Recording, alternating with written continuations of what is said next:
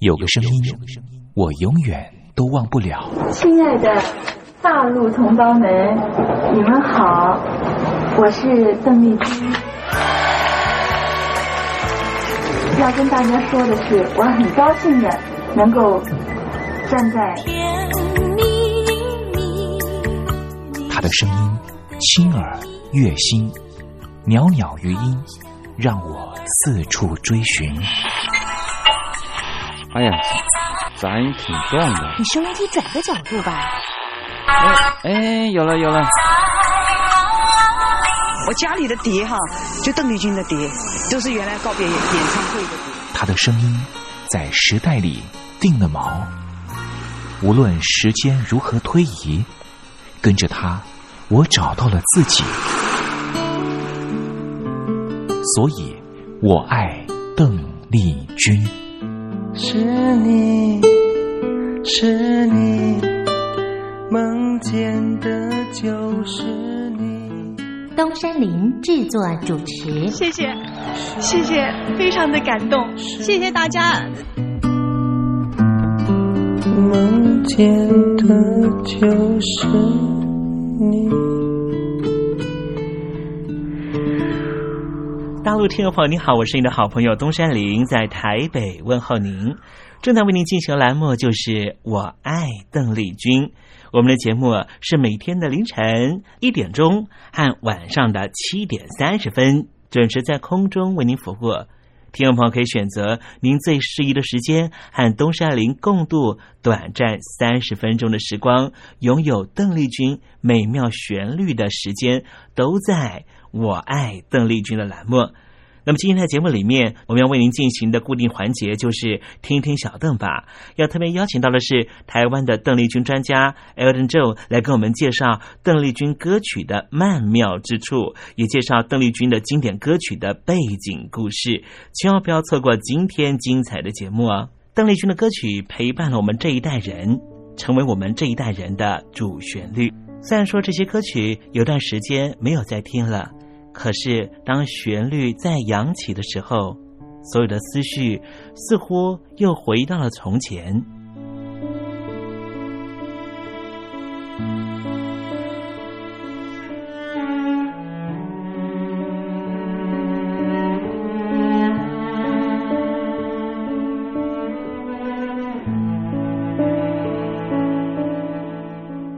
亲爱的，我在邓丽君的歌里。找到熟悉的你，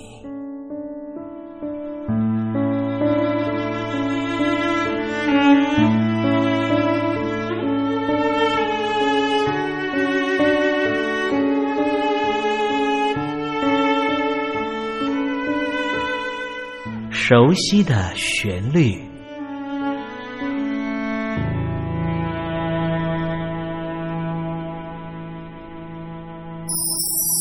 我唱歌的时候，尽情的唱，你接纳多少我不知道，你以多少情感应和我不知道。我曾在翠湖畔留下我的情感，如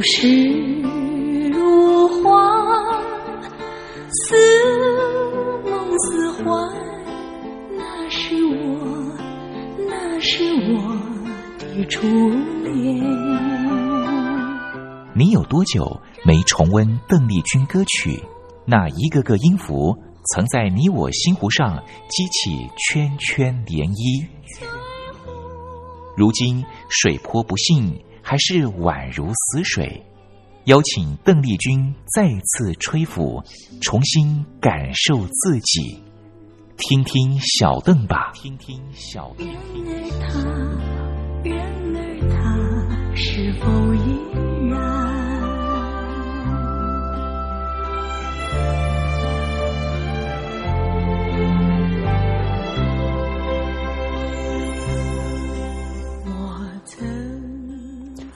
各位听众朋友，大家好，我是五四三音乐站前任邓丽君版版主，我叫艾尔顿。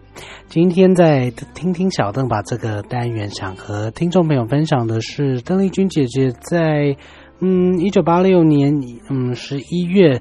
呃，算是在金牛宫发行精选集的时候呢，收录在专辑里面的翻唱歌曲。呃，个人觉得还蛮甜蜜，然后听起来还蛮舒服，还蛮有一番韵味的。和邓丽君姐姐其他翻唱的比较多的这些情情爱爱的作品，其他一些呃这个当人小三或者是失恋心境的作品，哇，有一点比较不一样的韵味所在。这首歌是所谓的《浪花灯》。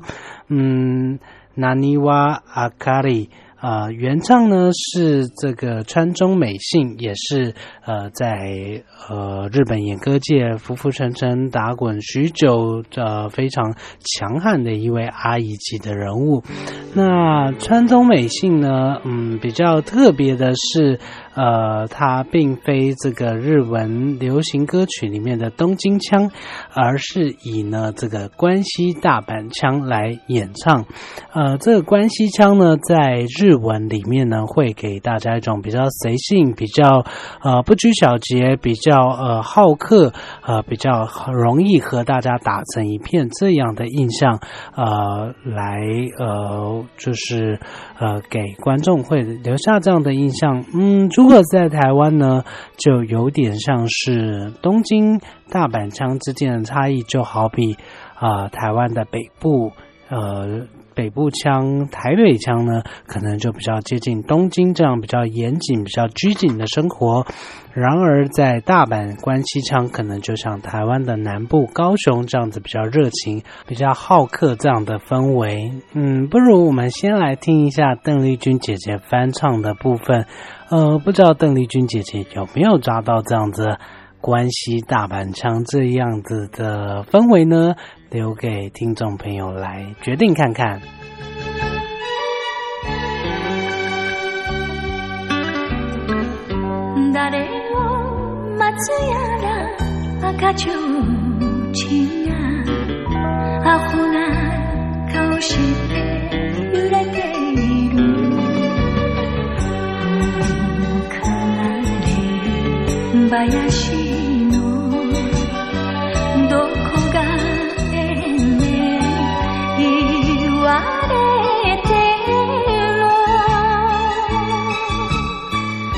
くして肌になるやなしあんたはうちの何は明かりや春は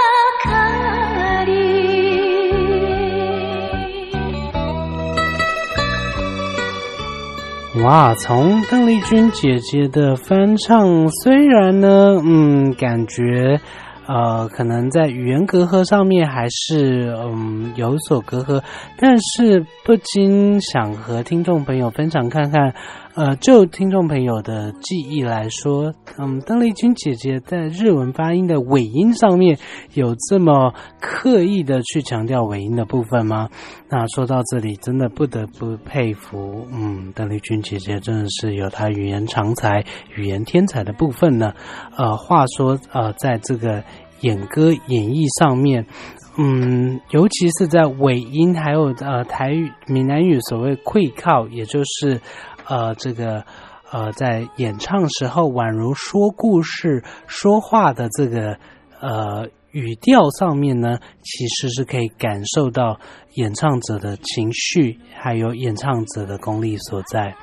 那在这个模仿关七腔的这个特色上面呢，我个人觉得，诶，邓丽君姐姐是有做到。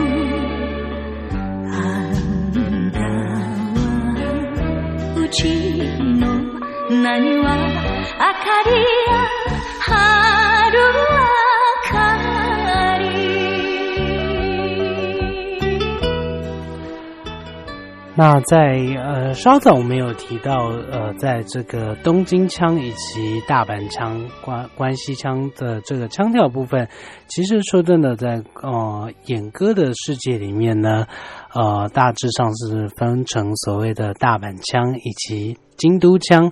那呃在京都腔的部分呢，自然是比较一本正经，呃，然后在京都腔的部分呢，后来慢慢的延续到被搬移到的东京腔，呃呃，来呃东京这边呃来盛行啊、而来使用。那说真的，嗯，在这个老歌选曲上面，我们在邓丽君姐姐的作品年表里面可以看到，呃，往往邓丽君姐姐呢，在这个精选集发行的时候呢，都会特别选一两首老歌来翻唱，嗯，也就是呃，在精选集里面给大家一个不一样的惊喜。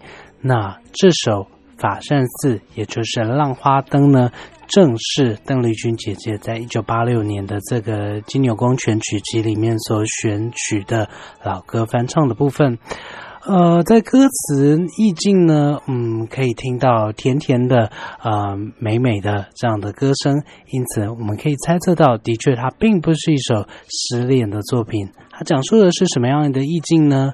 呃，讲述的是红色灯笼不知为谁摇摆啊，红色灯笼傻乎乎的模样，兴高采烈的在演奏这个呃这祭典音乐的乐队，似乎赶走了恶灵。穿着浴衣的年轻女孩在大阪法善寺求来赶走恶灵的符咒，准备放在花心男友的皮夹里面，这样有用吗？嗯，无论如何都辛苦你了，傻女孩。把腰杆挺直，前方一片光明，不要忘了买一盏大大板灯，它是春之光、爱之恋的光明灯。加油吧，有一天梦想会实现的。哇哦，听起来真是一个对一个傻女孩的一个鼓励。不管男朋友如何的花心，如何的留不住啊，只要有信念，一定可以达成恋爱的愿望的。嗯，歌词里面的法善寺呢，正是提到，呃，在大阪地区非常这个香火鼎盛的法善寺，那供奉的是不动明王以及毗罗天王。那法善寺，呃，正是这个大阪地区相当知名的景点。在原唱川中美幸小姐的部分呢，她本身也是大阪人，那也在这个演绎上面。自然是以大盘腔，呃，自然不过。那说到法善寺，呃，在附近呢也有非常知名的一些嗯百年老店，比如说夫妇善哉这家知名的甜点店。嗯，我们说到善哉呢，在日文里面是指红豆麻薯汤的意思。呃，在昭和年间呢，有一部小说呢叫做《夫妇善哉》。呃，在这个呃小说里面呢，他大概提到说，有一对夫妇，呃，因为比较贫穷，没有多余的钱，但是想要到法大阪的法善寺这边来参拜。那在参拜之后呢，呃，在这个附近的这个红豆汤店呢，啊、因为老板非常好客，而且呃，这个非常的嗯有同理心。那因为夫妇呢旅费有限的关系，呃，没有多余的钱，所以老板呢就心生怜悯，就把一碗红豆汤分成这两碗，骗他们说呢，哦，我们店里就是这样子卖的，就让夫妇呢同时啊、能够一起享用到红豆麻薯汤这样的甜点。那呃，在这个呃作品里面呢，除了去体现说啊、这个老板的呃好心肠之外呢，也把大阪人这个好客，然后悲天悯人也好，然后会做生意也好，然后呃好相处的这个个性呢体现无余，然后也造就了大家对于大阪的这个好印象。那呃，殊不知呢，在这部小说开始走红之后，哇，在这法善寺外面真的开了一家红豆麻薯汤的甜点店，就叫做夫妇善哉。那今天来到法善寺旁边观光的话呢，呃，同时一定可以看到这家具有排队人潮的名店，而且在店门口就附有这个当初原作小说的封面，啊、进到里面用餐，呃，的确是会感觉到相当相当感动，呃，但是呢，呃，只是在呃如今的这个时空背景，嗯，可能没有办法像小说里面所说的，呃，这个两个人共点一碗共食的部分，因为店家这个毕竟商业利益考量，呃，可能就会用一些商业手法，呃，就告诉大家说，两个人共食一份的话，会招来不好的恋爱运气哦，所以请还是乖乖的一个人点一份吧。那嗯，在这首《浪花灯》的歌词里面是什么样的意境呢？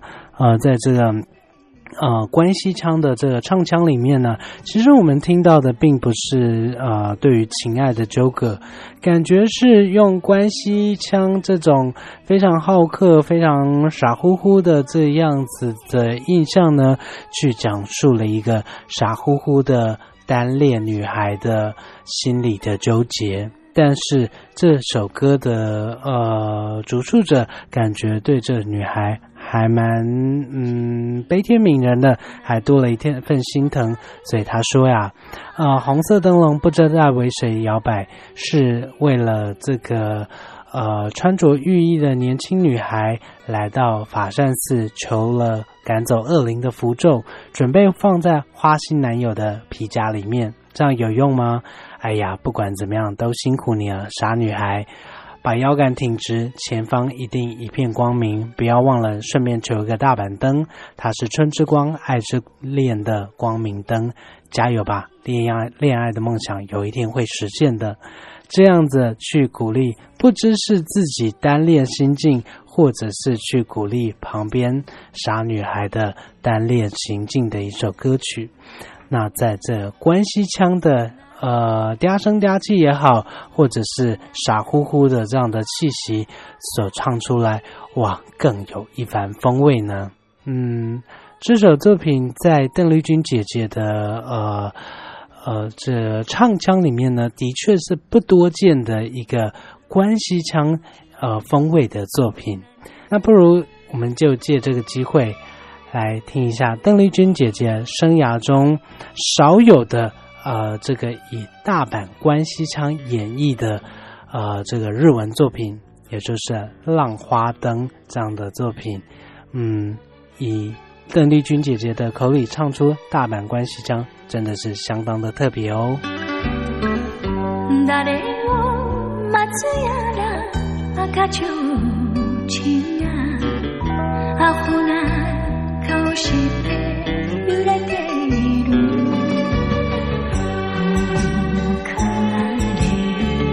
林のどこがええね言われてろ尽くし。て肌になるやなし。あんたはうちの何は明かりや春明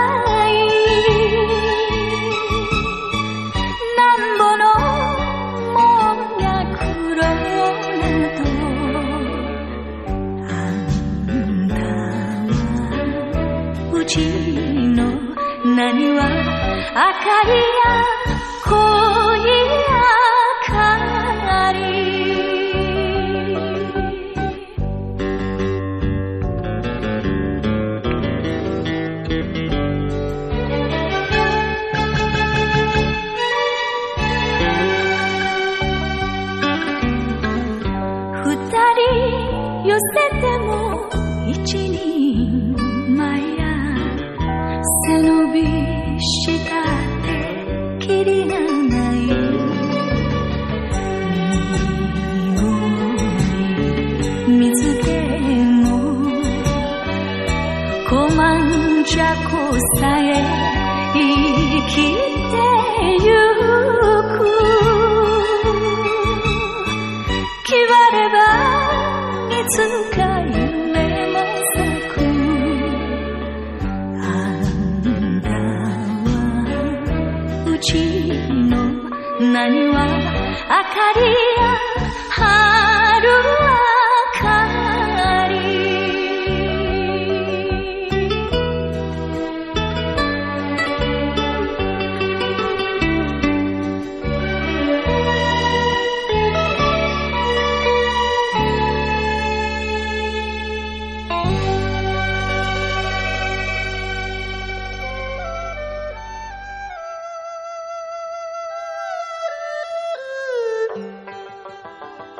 这是两岸中国人都喜欢的一首歌。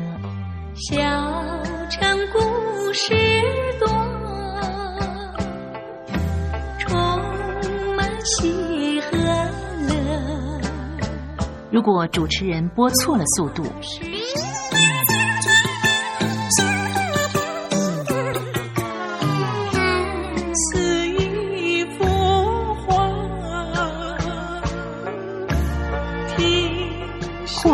或慢的走调歌曲，都不是听众喜欢的。人生境界真善美，仁义高阔。两岸和谐关系也得循序渐进，快慢相宜。小城故事真不错，亲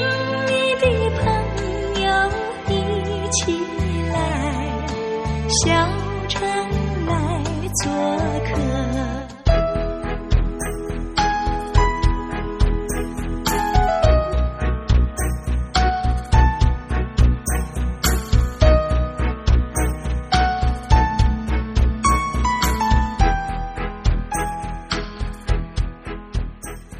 生活中少不了知性的真，生活中少不了理性的善，生活中也少不了感性的美。光华之声，永远陪伴您，生活在真善美的世界。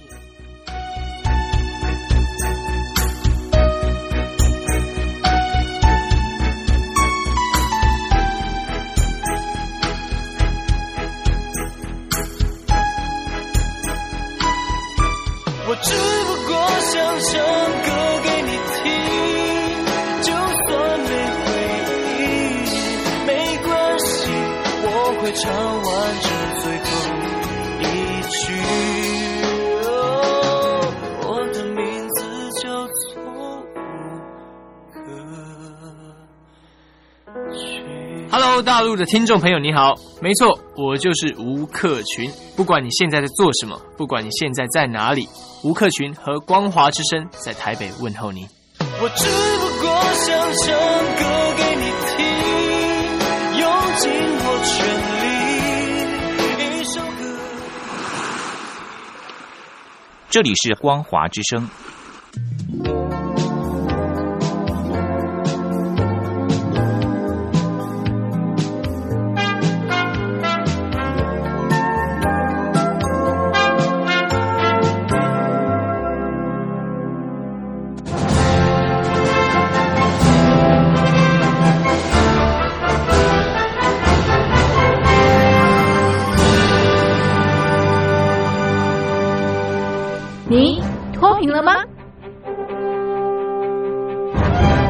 年轻时候的习近平就深知贫困之苦。我当时和村民们辛苦劳作，目的就是让生活过得好一些。因此，扶贫一直是习近平的重要工作。二零一五年，习近平在中央扶贫开发工作会议上做了二零二零大陆全面脱贫的承诺。到二零二零年，我国现行标准下，农村贫困人口实现脱贫，是我们的庄严承诺。一诺千金，全社会要行动起来，进锐出战，精准施策。于是，一场脱贫攻坚战席卷大陆。为了打赢扶贫攻坚战，大陆提出了精准扶贫。世界上大部分采用的扶贫方式，都是将扶贫的钱平均分给贫困者。中国的精准扶贫则完全不同。为了让资金使用更高效，扶贫效果更好，中国根据村子的特点。以及每户村民档案记录的不同情况来分配钱，安排不同的扶贫方式。于是，有的村子做起了旅游业，有的村子通过修路大桥，极大的增加了农产品的销量。有些没有工作能力的老人，给他们生活所需资金保障；有些缺乏劳动技能的，给他进行职业培训。中国扶贫就是这样结合村子的特点与个人的情况，以个性化定制为每个贫困户找出脱贫方式，这就是中国扶贫的精准度。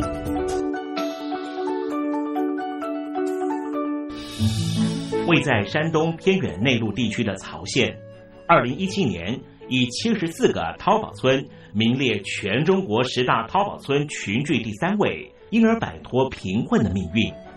丁楼村是曹县淘宝村的鼻祖，全村有九成多的家庭在家开网店，大多以服装加工业为主，并形成产业，带动周边乡镇跟进发展，连人口都跟着回流，大学生和外出务工青年纷纷返乡创业。二零一六年，丁楼村的全年电商销售额已高达三个亿，产品远销十多个国家和地区。百分之八十以上的人家拥有私家车。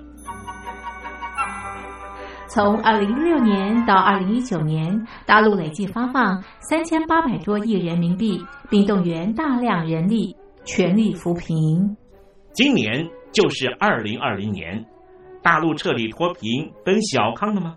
大陆国运总理李克强在今年人大会议闭幕后的中外记者会上，他是这么说的：“中国是一个人口众多的。”发展中国家，我们人均年收入的平均水平是三万元人民币，但是有六亿人每个月的收入也就是一千元，一千元在一个中等城市可能租房都困难。现在又碰到疫情，其中有一位农民工。说他五十多岁了，在外打工三十多年，每年如此，但今年就没有找到工作，全家都陷入困境。唉，听众朋友，你脱贫了吗？欢迎听众朋友来信分享你的脱贫经验，或者大陆政府脱贫做法与建议。我们准备高端短波收音机要送给您哦。活动从八月一日进行到十月三十一日，请您写下姓名、地址、邮编、联络电话、年龄等基本资料。传统邮件请寄到台北邮政一七零零号信箱，台北邮政幺七零零号信箱，嘉林东山零收。电子邮件请寄 lily 三二九 at ms 四五点 highnet 点 net，l i l i 三二九 at ms 四五点 highnet 点 net。